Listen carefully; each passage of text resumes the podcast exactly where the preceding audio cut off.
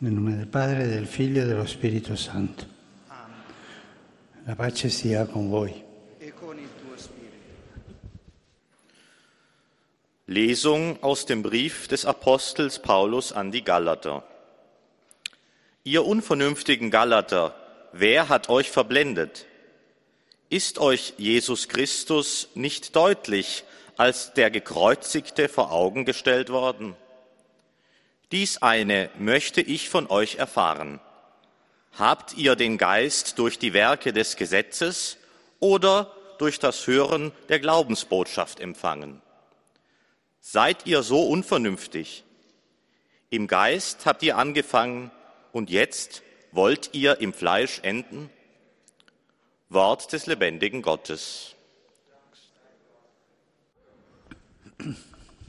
Fratelli e sorelle, buongiorno.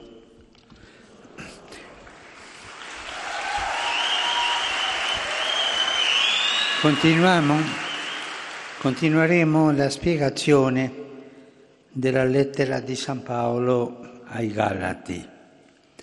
Questo non è una cosa nuova, questa spiegazione, äh, è una cosa mia. Questo che è quello che dice San Paolo sondern das, was wir hier, worüber wir hier sprechen, ist das, worüber was äh, der heilige Paulus in einem sehr ernsten Konflikt mit den Gala- Galatern sagt. Und er spricht von der, das sind keine Sachen, die, die sich irgendjemand ausgedacht hat, sondern das sind Sachen, die in dieser Zeit passiert sind und die sich auch wiederholen können. Wir haben auch gesehen, dass sich in der Geschichte Ähnliches äh, ereignet hat.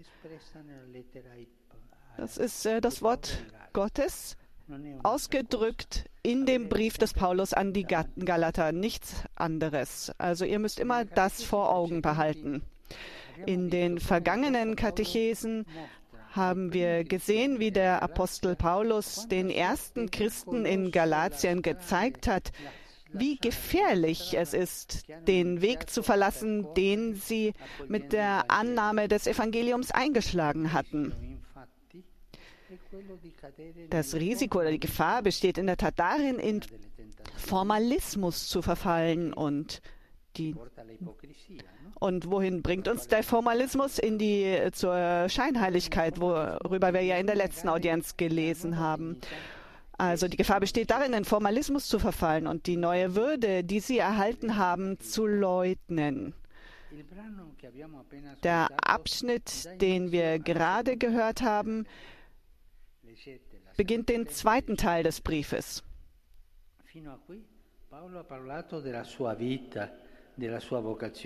Bis zu diesem Punkt hat Paulus von seinem Leben und seiner Berufung gesprochen.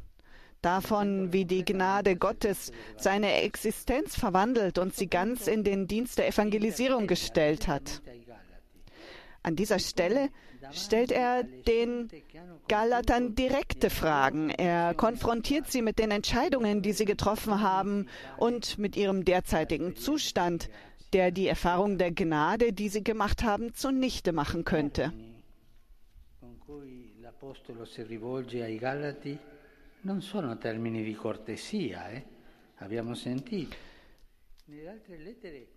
Die Formulierungen, mit denen der Apostel die Galater anspricht, sind keineswegs höflich. In anderen Briefen ist es leicht, den Ausdruck Brüder und Schwestern oder Geliebte zu finden.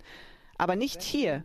Er ist sehr verärgert. Er sagt ganz allgemein äh, Galater und nennt sie zweimal unvernünftig. Das ist nicht gerade höflich, ne? Unvernünftig.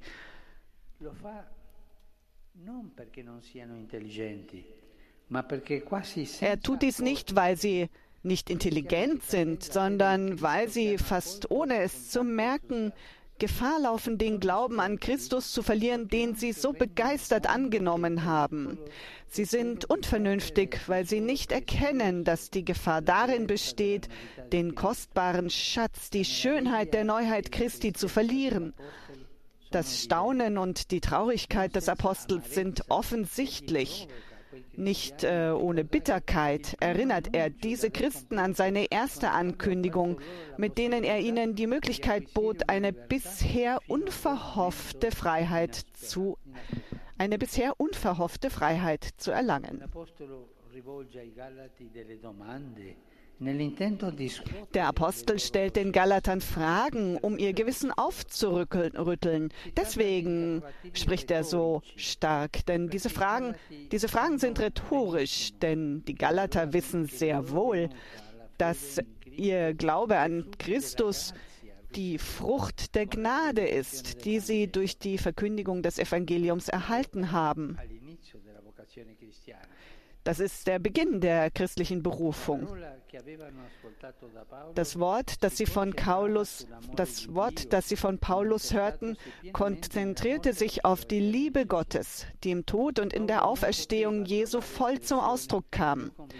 Paulus konnte keinen überzeugenderen Ausdruck finden als den, den er ihnen in seiner Predigt wahrscheinlich mehrmals gesagt hatte. Nicht mehr ich lebe, sondern Christus lebt in mir. Was ich nun im Fleische lebe, lebe ich im Glauben an den Sohn Gottes, der mich geliebt und sich für mich hingegeben hat. Das ist auch aus dem Galaterbrief. Er wollte nichts anderes wissen als den gekreuzigten Christus. Die Galater müssen auf dieses Ereignis schauen, ohne sich von anderen Ankündigungen ablenken zu lassen. Kurz gesagt, Paulus will die Christen in die Enge treiben, damit sie sich bewusst werden, was auf dem Spiel steht und sich nicht von der Stimme der Sirenen verführen lassen, die sie zu einer Religiosität bringen wollen, die allein auf der peinlich genauen Einhaltung der Gebote beruht. Denn diese neuen Prediger, die dort äh, angekommen sind, die haben sie, haben sie davon überzeugt, zurückzugehen und äh, den Gesetzen zu folgen. Die Gebote, die Gesetze, die, die, man, die man befolgen musste und zur Perfektion bringen musste, bevor Christus kommen, kam und, zur, und rettet. Die Galater verstanden hingegen sehr gut, worauf der Apostel anspielte. Sie hatten das Wirken des Heiligen Geistes in den Gemeinschaften sicherlich erfahren. Wie in den anderen Kirchen hatte sich auch bei ihnen die Nächstenliebe und verschiedene Charismen eingestellt. Als sie in die Enge getrieben waren, mussten sie antworten, dass das, was sie erlebt hatten, die Frucht der Neuheit des Geistes war. Am Anfang ihrer Hinwendung zum Glauben stand also die Initiative Gottes, nicht die der Menschen. Der Heilige Geist war der Protagonist ihrer Erfahrung. Ihn jetzt in den Hintergrund zu stellen, um ihren eigenen Werken den Vorrang zu geben, also das Gesetz äh, zu befolgen, das wäre ja töricht gewesen. Lasst den Heiligen Geist erstmal wirken. Das ist die Unendlich äh, Unentgeltlichkeit des Heils Christi. Auf diese Weise lädt uns Paulus auch darüber ein, auch ein, darüber nachzudenken, wie wir unseren Glauben leben.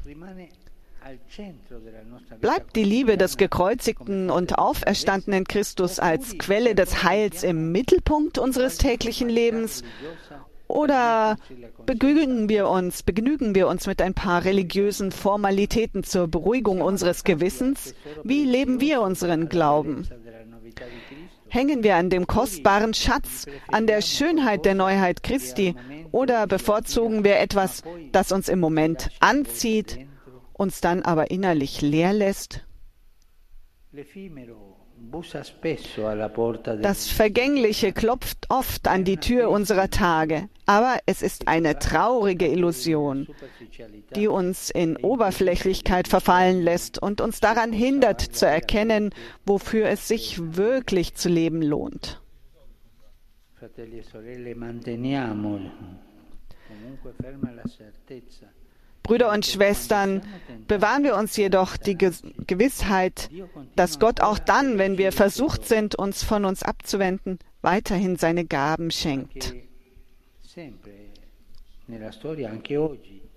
Immer in der Geschichte, auch heute geschieht es, geschehen Dinge, die dem ähneln, was den Galatern passiert ist.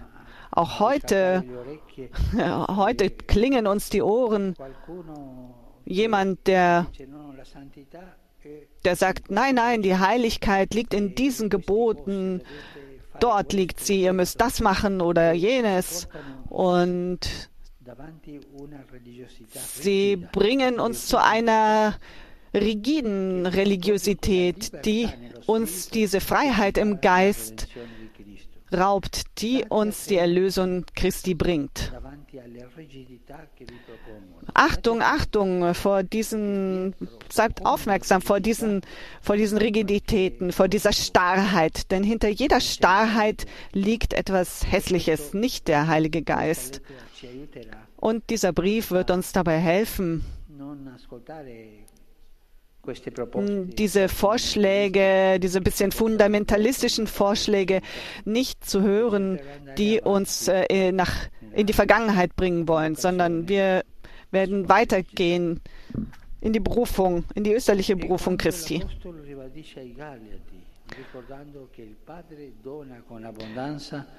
Und es bekräftigt der Apostel gegenüber den Galatern, wenn er sie daran erinnert, dass der Vater den Geist gibt und Machttaten unter euch wirkt. Vergleiche da auch in Galater. Er spricht im Präsens. Er gibt, wirkt. Er, er, er spricht nicht in der Vergangenheitsform. Er sagt nicht, er gab, wirkte. Denn trotz aller Hindernisse, die wir seinem Handeln entgegensetzen können, auch trotz unserer Sünden, lässt Gott, Gott uns nicht im Stich, sondern bleibt in seiner barmherzigen Liebe bei uns. Er ist immer nahe bei uns. Er bleibt bei uns mit seiner Güte bei uns. Es ist wie ein Vater, der, der jeden Tag, wie der Vater, der jeden Tag äh, auf die Terrasse ging, um zu schauen, ob sein Sohn zurückkommt. Bitten wir um die Weisheit, uns der Realität stets bewusst zu sein und die Fundamentalisten wegzuscheuchen, die uns eine, ein, ein Leben, ein künstliches Leben vorschlagen, äh, vorschlagen, das weit vom Heiligen Geist entfernt ist. Es ist zwar notwendig, aber mit Maß. Danke.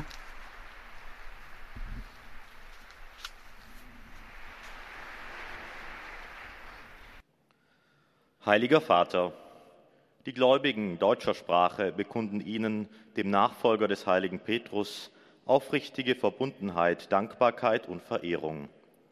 Sie versichern Sie zugleich Ihres besonderen Gebetsgedenkens für Ihren apostolischen Dienst als Hirte der universalen Kirche.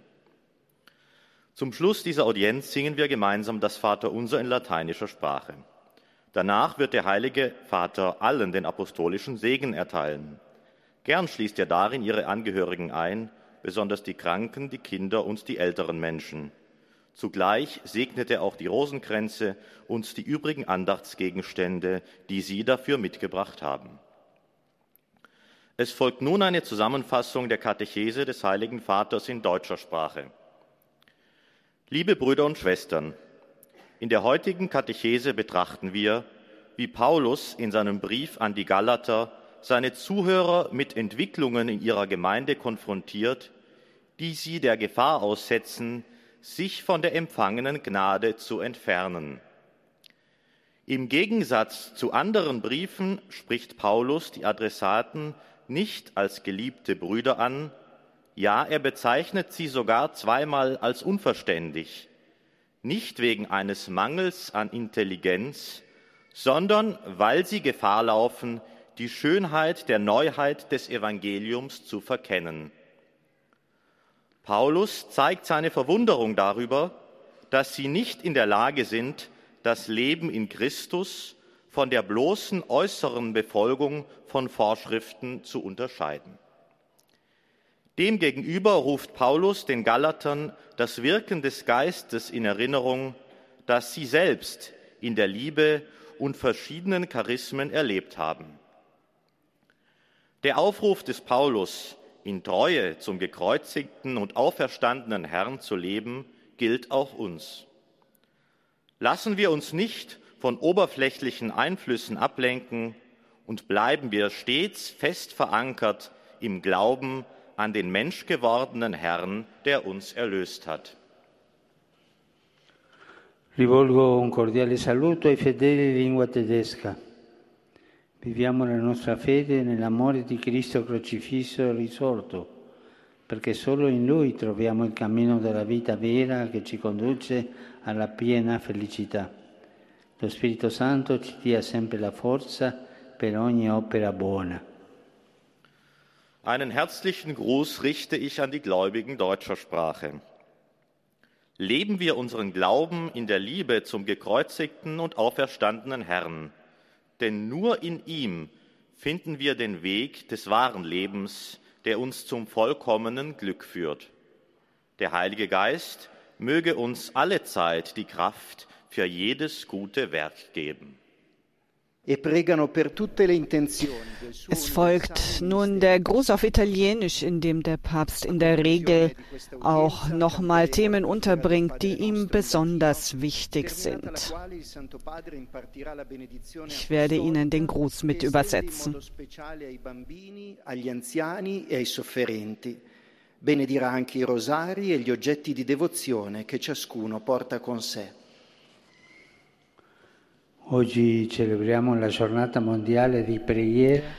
Heute feiern wir den Weltgebetstag für die Schöpfung und den Beginn der Schöpfungszeit, die am 4. Oktober, dem Fest des heiligen Franziskus, endet. Dieses Jahr ist das Thema ein Zuhause für alle, den Eukos Gottes erneuern. Und der Bartholomäus, äh, Patriarch Bartholomäus I., gemeinsam mit ihm und Justin Welby, dem äh, Erzbischof in der anglikanischen Kirche, haben wir eine gemeinsame Botschaft vorbereitet, die wir beten gemeinsam mit allen Brüdern und Schwestern der anderen Konfessionen für diese äh, um in diesen Zeiten einer schweren globalen Krise gemeinsam für unser gemeinsames Haus zu beten und zu handeln. Und ich richte einen besonders herzlichen Gruß an die Pilger italienischer Sprache. Saluto i fedeli di Cugno e di Fossano. Der Papst grüßt jetzt besonders einzelne Gruppen, unter anderem Gläubige aus Cuneo und Fossano, die gemeinsam mit ihrem Bischof äh, Del Bosco aus Anlass des Diözesan, des Synods, Diözesansynods zusammengekommen sind. Und der Papst wünscht ihnen, dass dieses Ereignis einen besonders äh, neuen, erneuerten spirituellen gemeinsamen Weg hervor bewirken kann. Und dann grüßt er Franziska äh, Franziskaner, Missionarinnen, die hier in, die zusammen zu ihrem Generalkapitel zusammengetreten sind und ermuntert sie auf ihrem Weg, Weg weiterzumachen.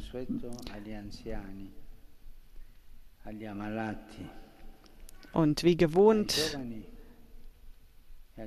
denkt er am Ende besonders an die älteren Menschen, die Kranken, die Jungen und die Neuverheirateten. Und er wünscht ihnen, ihnen allen, dass der Heilige Geist über ihn, äh, dass die Gnade Gottes über ihnen ausgegossen wird. Und nun folgt das gemeinsame Vaterunser und der Segen des Papstes. Pater noster,